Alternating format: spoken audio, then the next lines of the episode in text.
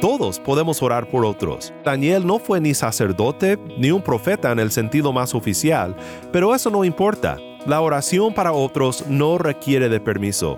Podemos orar por la misericordia de Dios en nuestras vidas, en nuestras iglesias, en nuestra nación, en nuestro mundo. Es el llamado de cada creyente en el Señor Jesucristo y Daniel nos da un buen ejemplo de cómo hacerlo.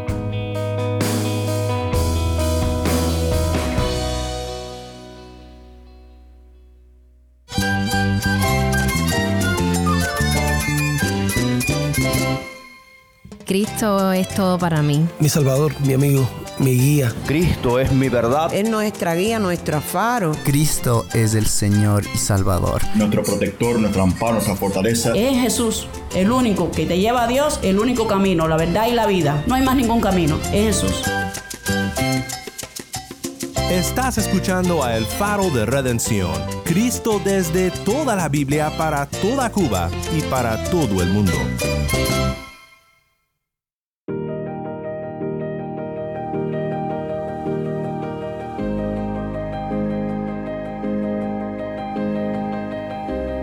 Hola, soy el pastor Daniel Warren. Gracias por acompañarme aquí en el faro. Estamos en una nueva serie titulada La oración de Daniel. En nuestro texto de hoy vemos cómo Daniel estudia las escrituras para entender sus circunstancias. La oración de Daniel nos enseña mucho sobre la confesión de pecados. Si tienes una Biblia, busca Daniel 9, 1 al 19 y quédate conmigo para ver a Cristo en su palabra.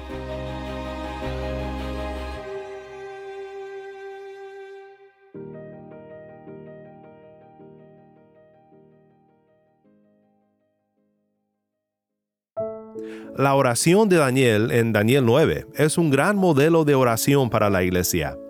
Muchas veces cuando pensamos en una oración modelo, pensamos en el Padre nuestro. Padre nuestro que estás en los cielos, santificado sea tu nombre. Venga tu reino, hágase tu voluntad, así en la tierra como en el cielo. Danos hoy el pan nuestro de cada día, y perdónanos nuestras deudas, como también nosotros hemos perdonado a nuestros deudores. Y no nos metas en tentación, sino líbranos del mal, porque tuyo es el reino y el poder y la gloria para siempre. Amén. Con estas palabras, nuestro Señor Jesús nos enseñó cómo orar, no para que simplemente recitáramos las palabras una y otra vez, sino para que nuestras oraciones reflejaran las prioridades y las peticiones de estos versículos. Perdónanos nuestras deudas. Un buen trasfondo para esta petición del Padre nuestro es la oración de Daniel en Daniel 9, que quiero explorar contigo en esta semana. Quiero que escuches la oración ahora y enseguida quiero pensar contigo en los primeros seis versículos. Esto es Daniel 9, 1 al 19. En el año primero de Darío, hijo de Asuero, descendiente de los Medos, que fue constituido rey sobre el reino de los Caldeos, en el año primero de su reinado, yo, Daniel, pude entender en los libros el número de los años en que, por palabra del Señor que fue revelada al profeta Jeremías, debían cumplirse las desolaciones de Jerusalén. Setenta años. Volví mi rostro a Dios el Señor para buscarlo en oración y súplicas, en ayuno, silicio y ceniza. Oré al Señor mi Dios e hice confesión y dije, Ay Señor, el Dios grande y temible, que guarda el pacto y la misericordia para los que lo aman y guardan sus mandamientos. Hemos pecado hemos cometido iniquidad, hemos hecho lo malo, nos hemos rebelado y nos hemos apartado de tus mandamientos y de tus ordenanzas. No hemos escuchado a tus siervos los profetas que hablaron en tu nombre a nuestros reyes, a nuestros príncipes, a nuestros padres y a todo el pueblo de la tierra.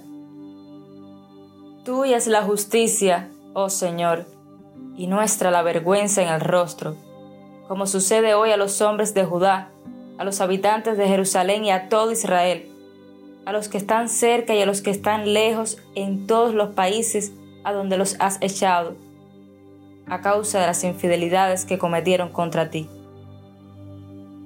Oh Señor, nuestra es la vergüenza del rostro y de nuestros reyes, de nuestros príncipes y de nuestros padres, porque hemos pecado contra ti.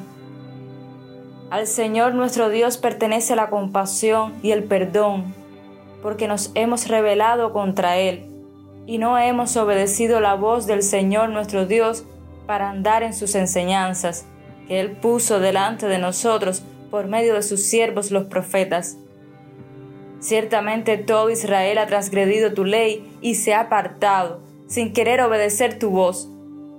Por eso ha sido derramada sobre nosotros la maldición y el juramento que está escrito en la ley de Moisés, siervo de Dios, porque hemos pecado contra él.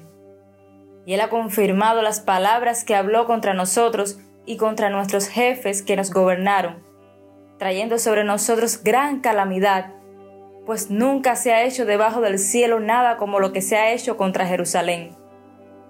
Como está escrito en la ley de Moisés, toda esta calamidad ha venido sobre nosotros, pero no hemos buscado el favor del Señor nuestro Dios, apartándonos de nuestra iniquidad y prestando atención a tu verdad. Por tanto, el Señor ha estado guardando esta calamidad y la ha traído sobre nosotros, porque el Señor nuestro Dios es justo en todas las obras que ha hecho, pero nosotros no hemos obedecido su voz. Y ahora, Señor Dios nuestro, que sacaste a tu pueblo de la tierra de Egipto, con mano poderosa y te has hecho un nombre, como hoy se ve, hemos pecado, hemos sido malos.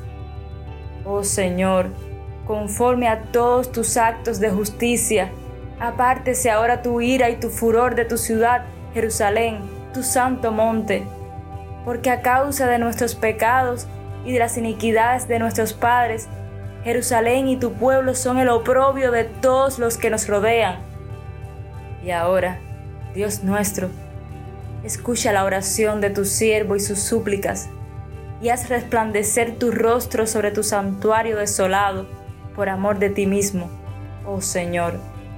Inclina tu oído, Dios mío, y escucha.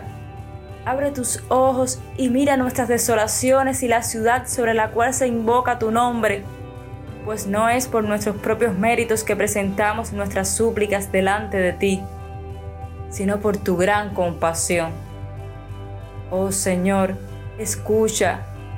Señor, perdona. Señor, atiende y actúa. No tardes, por amor de ti mismo, Dios mío, porque tu nombre se invoca sobre tu ciudad y sobre tu pueblo.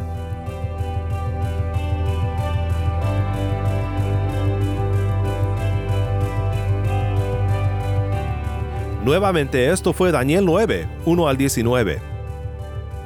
En este mensaje quiero mostrarte de los primeros versículos cómo es que cuando estudiamos las escrituras entendemos nuestras experiencias. Muchas veces tendemos a invertir ese orden. Consideramos nuestras experiencias y filtramos nuestro entendimiento de la palabra por nuestras circunstancias pero son las escrituras las que nos iluminan para ayudarnos a entender nuestras experiencias y cómo debemos de proceder en medio de cualquier circunstancia. No estaremos viendo mucho el contexto inmediato de la oración, aunque si quieres escuchar más sobre este libro, puedes escuchar nuestra serie sobre algunas de las historias más reconocidas del libro de Daniel en nuestra serie Valentía en Días Oscuros. Puedes buscarlo en nuestra página web o en donde escuches tus podcasts. Pero sí debemos de considerar en general por unos momentos el contexto de esta oración comenta Joyce Baldwin que Daniel está consciente de la profecía de Jeremías, que habría un intervalo de 70 años antes de la restauración del templo. Y Daniel calculó que este periodo de tiempo ya casi había terminado. Entonces se dispuso a prepararse en ayunos por un periodo específico por todo el pueblo de Israel, que habían sido esparcidos a muchas diferentes tierras él aceptó que esta situación era un juicio divino sobre el pueblo de Dios, infligido de manera justa sobre ellos por sus fallas en ser fieles al pacto. Y entonces, después de recordar la fidelidad de Dios, confiesa de parte de toda la nación los pecados y la infidelidad que había traído desastres sobre ellos.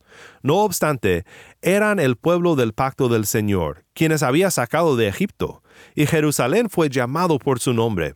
Por estos motivos, Daniel suplicó por misericordia conforme al carácter conocido del Señor. Creo que Baldwin expresa de una manera muy concisa lo que sucede en nuestro capítulo. En unos momentos recordaremos lo que hemos visto en algunos estudios sobre el pacto antiguo y cómo el pueblo del pacto llegó a encontrarse en exilio, lejos de la tierra de la promesa. Pero considera que aquí Daniel, en medio de su experiencia del exilio, acude a la palabra de Dios para entender qué es lo que sucede. No deja que su experiencia del exilio determine su perspectiva, sino que escudriña las escrituras para que ellas determinen su perspectiva. Dice Daniel 9, 1 y 2, en el año primero de Darío, hijo de Asuero, descendiente de los Medos, que fue constituido rey sobre el reino de los Caldeos, en el año primero de su reinado, yo, Daniel, pude entender en los libros es decir, en las escrituras, el número de los años en que por la palabra del Señor que fue revelada al profeta Jeremías debían cumplirse las desolaciones de Jerusalén, 70 años. Lo primero que Daniel entendió es que el exilio fue por causa del pecado.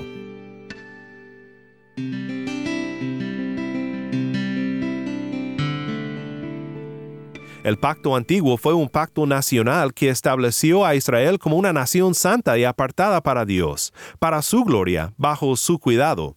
Y ese mismo pacto prometía juicio, prometía exilio si el pueblo abandonaba a Dios. No así el nuevo pacto, un pacto que establece a creyentes de toda tribu, nación y lengua como el pueblo querido de Dios, comprado por la sangre de Jesús. El pacto antiguo era esencialmente un pacto de gracia. Fue establecido después del rescate del pueblo de Dios de Egipto para establecer la forma de adorar a Dios que señalaba y apuntaba a través de sacrificios y muerte, al sacrificio y la muerte de Jesús, como el sacrificio final para salvar a los pecadores. Sí había gracia en este pacto y estableció el contexto en el cual Cristo vendría como redentor. Pero también existía un elemento de obras en este pacto, por el cual Israel era recordado una y otra vez del gran problema del pecado. Por su desobediencia al pacto de obras establecido con ellos en el jardín, Adán y Eva fueron exiliados no solo del jardín, sino también condenados a la muerte. La historia se repite con Israel. El exilio era una repetición de la triste historia de la caída, subrayando la inhabilidad del ser humano de permanecer fiel al Señor. Pero este no era el final de la historia. Dios fue justo en entregar a su pueblo en juicio al exilio, porque estos eran los términos del pacto. Solo piénsalo. Dios hubiera sido infiel si se hubiera olvidado de la promesa hecha anteriormente a Abraham.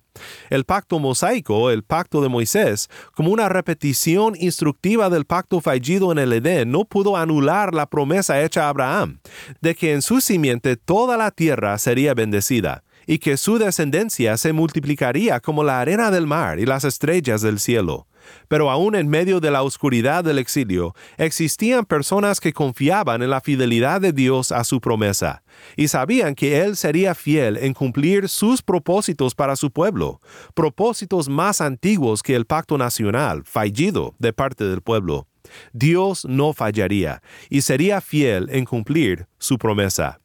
Así que nosotros nos encontramos con Daniel en este capítulo antes de que Dios liberara a su pueblo. Daniel está ahora consciente de que el exilio fue por causa del pecado. La segunda cosa que vemos es que Daniel entendió la necesidad de confesar los pecados.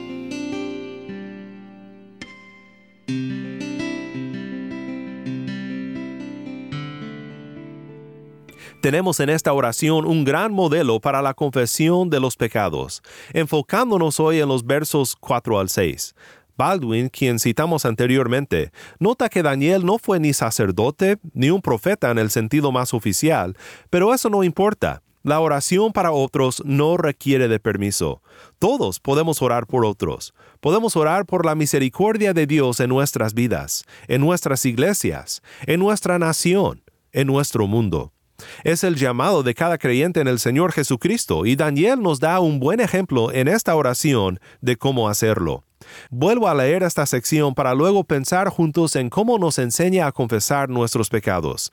Dice Daniel 9, 3 al 6, Volví mi rostro a Dios el Señor para buscarlo en oración y súplicas, en ayuno, silicio y ceniza. Oré al Señor mi Dios e hice confesión y dije, Ay Señor, el Dios grande y temible, que guarda el pacto y la misericordia para los que lo aman y guardan sus mandamientos. Hemos pecado, hemos cometido iniquidad, hemos hecho lo malo, nos hemos rebelado y nos hemos apartado de tus mandamientos y de tus ordenanzas. No hemos escuchado a tus siervos los profetas que hablaron en tu nombre a nuestros reyes, a nuestros príncipes, a nuestros padres y a todo el pueblo de la tierra. Lo primero que notamos es que Daniel reconoce quién es Dios, grande y temible, fiel y misericordioso. Qué gran reconocimiento del carácter de nuestro Dios Santo. Dios había revelado su nombre a Moisés de la siguiente manera. Entonces pasó el Señor por delante de él y proclamó, El Señor, el Señor, Dios compasivo y clemente, lento para la ira y abundante en misericordia y verdad, que guarda misericordia a millares, el que perdona la iniquidad, la transgresión y el pecado, y que no tendrá por inocente al culpable, que castiga la iniquidad de los padres sobre los hijos y sobre los hijos de los hijos hasta la tercera y cuarta generación.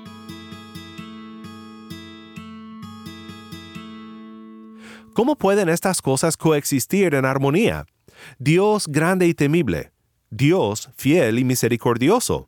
Existen en armonía porque en el pacto más antiguo que Sinaí, Dios hizo una promesa que Él cumpliría, y este cumplimiento sucedió cuando sobre la cruz del Calvario Cristo llevó sobre sus hombros los pecados de todos los suyos, y murió en el lugar de ellos.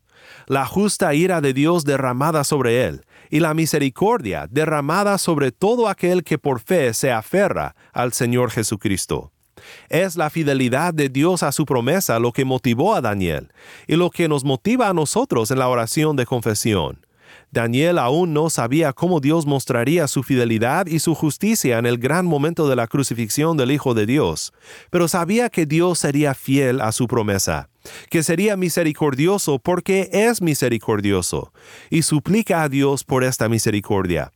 Nosotros que vivimos de este lado de la cruz sabemos cómo Dios lleva esto a cabo y podemos confesar nuestros pecados con la confianza de que en Cristo recibiremos la misericordia de nuestro Dios. Primera de Juan 1.9 dice, Si confesamos nuestros pecados, Él es fiel y justo para perdonarnos los pecados y para limpiarnos de toda maldad. Así podemos reconocer no solo quién es Dios, sino quiénes somos nosotros, sin temor de juicio. Esto también vemos en la oración de Daniel. Daniel reconoce quiénes somos nosotros usa seis verbos para describir el pecado del pueblo. Hemos pecado, hemos cometido iniquidad, hemos hecho lo malo, nos hemos rebelado y nos hemos apartado de tus mandamientos y de tus ordenanzas. No hemos escuchado a tus siervos los profetas que hablaron en tu nombre a nuestros reyes, a nuestros príncipes, a nuestros padres y a todo el pueblo de la tierra. Esto nos enseña que es importante ser específicos en la confesión. Como bien dice una alabanza, mis pecados son muchos, su gracia es más. No debemos de temer ser específicos en la confesión de nuestros pecados, porque la muerte y resurrección de Cristo hizo satisfacción por cada uno de nuestros pecados. Cada pecado fue cubierto por la misericordiosa muerte de Cristo nuestro Redentor. Seamos siempre prontos para confesar nuestros pecados, porque servimos a un Dios pronto a perdonar fiel y justo, que nos limpia de toda maldad.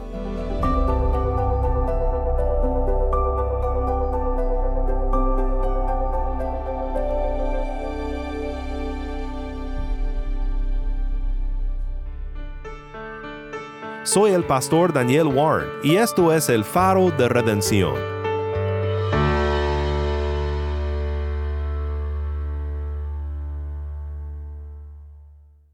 Qué bendición es saber que en las Escrituras tenemos grandes ejemplos como este, de cómo confesar nuestros pecados a Dios y de cómo la palabra de Dios ilumina aquellas áreas de nuestras vidas que requieren de confesión.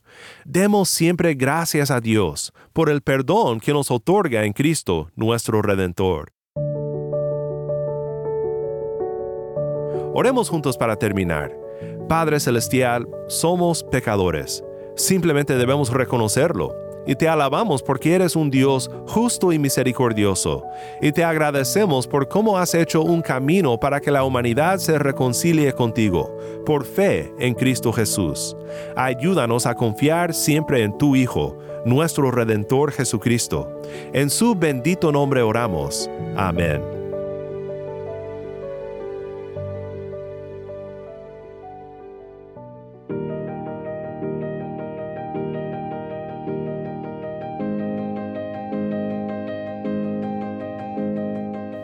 El Faro de Redención como programa radial fue ideado para Cuba, pero ha crecido a un nivel global y si estás en sintonía fuera de Cuba, te agradezco por pasar estos tiempos con nosotros estudiando temas que nos fortalecen en nuestro caminar cristiano.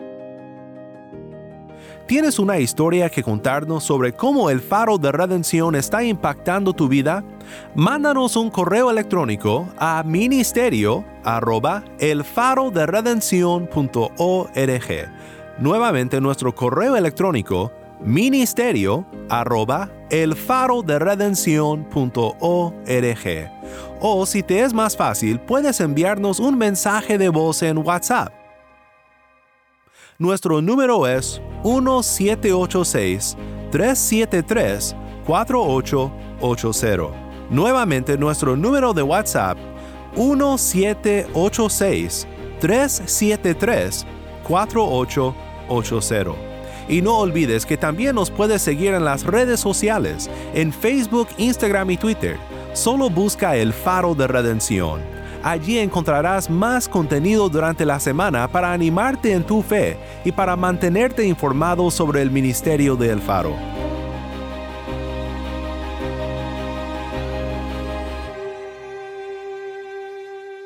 Para más información sobre este ministerio y sobre cómo tú puedes formar parte de nuestra misión, visita nuestra página web elfaroderedención.org.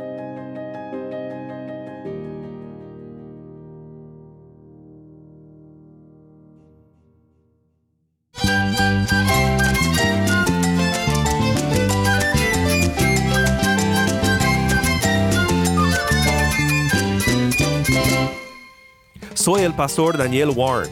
Te invito a que me acompañes mañana en esta serie La oración de Daniel, la luz de Cristo desde toda la Biblia, para toda Cuba y para todo el mundo, aquí en el faro de redención.